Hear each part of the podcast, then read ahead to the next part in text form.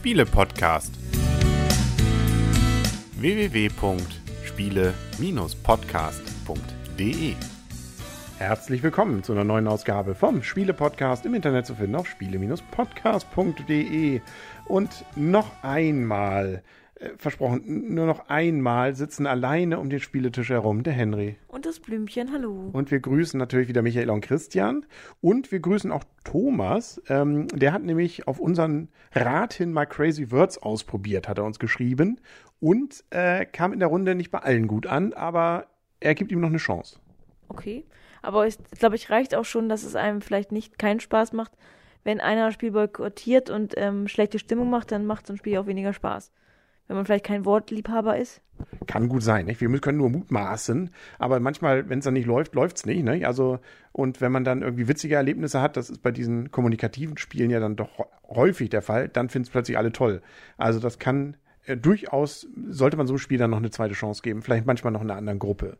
Aber wir wollen darüber ja gar nicht heute reden, sondern darüber, dass wir ein weiteres Spiel ausprobiert haben. Das haben wir auch schon auf der Spielwarenmesse in Nürnberg kennengelernt. Und es ist, wenn man so will, eigentlich ein alter Bekannter. Nur man merkt, auch da geht sozusagen gerade der Rotstift um. Es wird gespart in der Spielebranche. Statt zehn Phasen haben wir hier nur acht Level. Level. Genau. Es geht genauer gesagt um das Spiel Level 8 erschienen bei Ravensburger und wie sind denn die Rahmendaten? Das Spiel ist ab 8 Jahre bis 99, ähm, Spielerzahl 2 bis 6, Spielzeit circa 45 Minuten und Preis sind, ähm, hast du mir noch nicht verraten? Um die 10 Euro, knapp 10 Euro. Genau, die Spielzeit ähm, ist im Zweierspiel auf jeden Fall deutlich geringer als 45 Minuten. Ansonsten haben wir das Dreierspiel habe ich noch nicht, ähm, habe ich nicht wirklich gestoppt und zu sechs haben wir es noch nicht ausprobiert.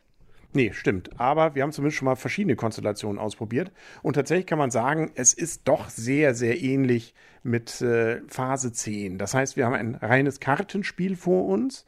Jeder bekommt ein paar Karten davon. Da sind einfach nur Zahlen drauf.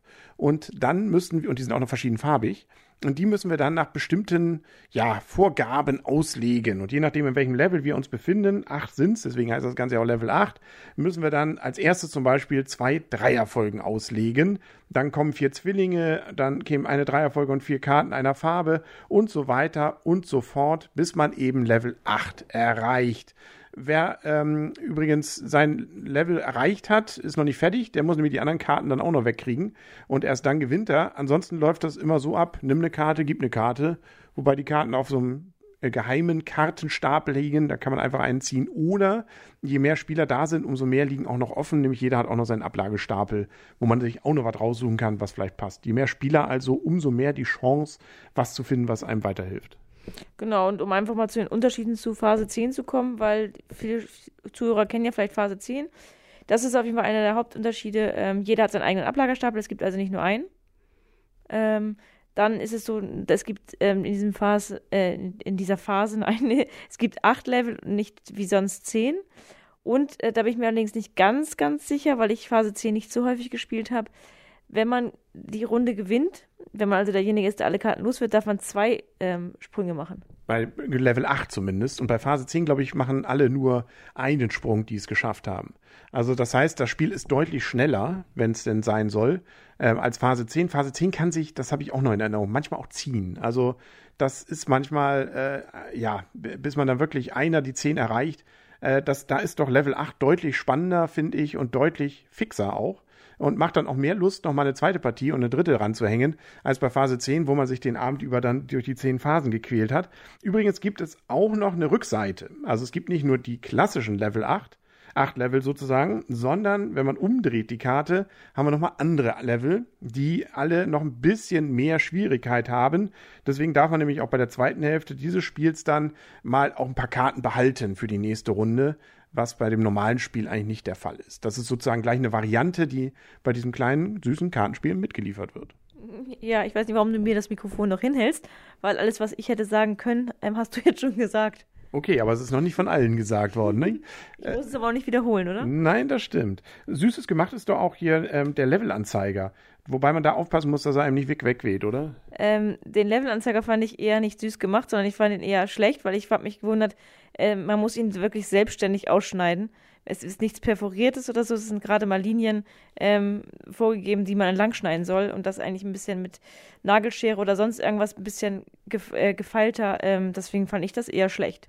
Also es ist einfach so ein Schlitz in der Karte dann, die dann anzeigt, in welchem Level man ist. Und ich sage ja nicht, also das äh, kann, wenn man dann alle Karten los wird, eben auch recht zügig gehen. Es gibt inzwischen auch schon eine Erweiterung, preislich in dem gleichen Bereich nämlich Level 8, das Kartenspiel Master. Da sind dann weitere Sonderkarten, das haben wir noch gar nicht erzählt. Es gibt zum Beispiel Joker noch und Aussetzkarten. Beim Master gibt es wohl noch weitere und auch andere Level, die man da noch erreichen kann. Wer also Lust hat und will, kann das Ganze dann auch noch darauf bringen. Und es gibt sogar das Level 8 Brettspiel, das haben wir noch nicht ausprobiert. Ich weiß keine Ahnung, worum es da geht. Nee, wir haben auch das äh, Master noch nicht ausprobiert. Nee. Siehst du, dann können wir noch einen eigenen Podcast zu machen. I kann man. muss man natürlich alles nicht. Ich glaube, damit haben wir alles erzählt, was zu diesem Spiel geht. Deswegen können wir mal werten. Genau, deswegen ich wollte ich gerade sagen, deswegen können wir ja werten. Henry, fang du mal heute an. Ah, okay. Ähm, ja, äh, also wenn wir mal davon losgelöst sind, dass es so ein Spiel ja schon gab. Also es ist ja nun Innovation gering, kann man durchaus sagen. Aber was Gutes sozusagen etwas äh, knackiger hingekriegt, so dass es mir deutlich mehr Spaß macht als Phase 10 sodass also in diesem Fall tatsächlich von mir die Spiel eine gute Wertung kriegt. Also wir haben zu zweit gespielt, das macht Spaß. Es macht auch zu mehr Leuten Spaß, weil man dann mehr Auswahl hat. Dann ähm, ist es manchmal ein bisschen weniger frustig, wenn nicht genau die Karte kommt, die man sucht. Manchmal ist es ja gegen Ende des Spiels dann so, dass eigentlich nur noch äh, einer dann eine Karte braucht und dann zieht einfach jeder eine und legt sie wieder ab, bis einer die richtige kriegt. Das ist beim Mehrpersonenspiel seltener als beim Zweierpersonenspiel. Nichtsdestotrotz funktioniert es auch zu zweit gut und äh, ist auch was, wo man mal zu sechs das gut spielen kann. Also von meiner Seite ist es auf jeden Fall ein sehr gutes Spiel. Acht Punkte geben wir relativ häufig in letzter Zeit, aber liegt auch daran, dass wir, glaube ich, in der Regel Spiele kaufen, die wir schon gelesen haben, dass sie gut sein könnten und meistens bestätigt sich's. Also hier kann ich es bestätigen. Für 10 Euro, ähm, wer Phase 10 hat, finde ich, kann das auch durchaus nochmal investieren, wenn er gerne etwas haben will, was ein bisschen flüssiger abends mal läuft. Also so gesehen, eine richtig schöne Sache. Ein bisschen Abzug, weil, wie gesagt, Innovation ist es nicht und ansonsten ja, Interaktion, bisschen, aber ähm, sicherlich dann auch nicht so ein Spiel, das man jetzt äh, jahrelang immer wieder spielt. Das ist kein Codenames. Ähm, ich schließe mich dem fast, fast ganz gänzlich an. Allerdings muss ich sagen, ich gebe dem Spiel nur in Anführungsstrichen sieben Punkte, ein Gut, aber auch ein gerne wieder, weil ich doch diesen Effekt, ähm, also ich habe durchaus den Wiederspielreiz gehabt. Also wenn ich gegen dich verloren habe, wollte ich ganz gerne eine Revanche haben, was ja schon mal ein gutes Zeichen ist. Allerdings fand ich es auch teilweise im Spiel so, ähm, dass uns beiden nur noch eine Karte fehlt und dann dieser Effekt, äh, Karte umdrehen, weglegen, Karte umdrehen, weglegen, Karte umdrehen, weglegen. Das ist schon ein bisschen langweilig, deswegen ähm, dafür gibt es bei mir auch noch einen extra Abzug. Und den haben wir auch im Drei-Personen-Spiel gehabt, auch wenn nicht ganz so extrem. Da geht es natürlich ein bisschen flüssiger, wenn plötzlich noch alle darauf warten. Aber ich, ich, finde auch der große Vorteil ist, mir kommt das Spiel Level 8 deutlich äh, flüssiger vor als Phase 10. Das ist der große Vorteil. Und ähm, ja, also wer es gerne länger mag, der, dem würde ich Phase 10 eher ans Herz legen. Wer aber sozusagen flüssiges, schnelles Spiel macht, wenn man vielleicht auch nicht mehr ganz so aufholen kann, dem vielleicht dann Level 8. Was man natürlich auch sagen muss dazu, es hat schon recht hohen Glücksfaktor, nicht? Also kommt natürlich erstmal darauf an, ob man genau die Karten kriegt, die dann eben auch zu der Aufgabe passen und ob auch die dann hochkommen, die man dafür braucht, nicht? Also der Glücksfaktor ist sehr hoch. Also da, da muss man natürlich auch mögen, nicht? Also Strategieknaller ist es nicht. Strategie könnte höchstens noch so ein bisschen die Richtung sein, wann offenbart man sich, wann legt man seine Phasen aus, wie viel riskiert man da? Naja, und so ein bisschen natürlich, auf welchem Bereich geht man. Das ist vielleicht sogar mehr so eine Wahrscheinlichkeitsrechnung als Strategie. Aber nichtsdestotrotz, also der Spaß und dieser Effekt sozusagen, äh, wenn man seine Phase dann auch zusammen hat und die richtigen Karten zusammen hat, äh, dieses, dieser Glücksmoment ist dann auch schön. Wenn man sein Level zusammen hat, nicht seine Phase. Ja, wir wissen ja, was gemeint ist. Ja, ja, aber wir wollen ja die Spiele nicht durcheinander bringen, oder? Nein, nochmal im ganzen Satz. Bei Level 8 geht es um Level, bei Phase 10 geht es um Phasen. So, und jetzt bitte auswendig lernen. Bis zum nächsten Mal. Das war's, glaube ich, auch für heute. Falls du nicht noch wichtige Dinge hast, die du uns berichten willst. Spiele, die Spielemesse in Essen wird langsam, rückt immer näher. Wir merken, das Interessante ist schon, es ist jetzt schon abzusehen, was der äh, sozusagen Hype dieses Jahr wird. Exit Games. Gefühlt alle Verlage bringen Exit Games gerade raus. Da freue ich mich auch schon tierisch drauf. Wir werden auch dieses Wochenende mal ein Exit Game ausprobieren. Genau. Äh, wer jetzt keine Ahnung hat, was das ist, wir werden es dann ja demnächst hier berichten. Also unbedingt täglich nachgucken, ob es eine neue Folge gibt. Genau. Ja. Und wir machen jetzt auch Exit, äh, gehen raus. Bis zum nächsten Mal und tschüss. Genau, und ich glaube, dass Level 8 aber nicht olympisch wird. Nee, glaube ich auch nicht. Da müssen wir jetzt auch weiter gucken. Die deutsche Nationalmannschaft braucht uns. Richtig.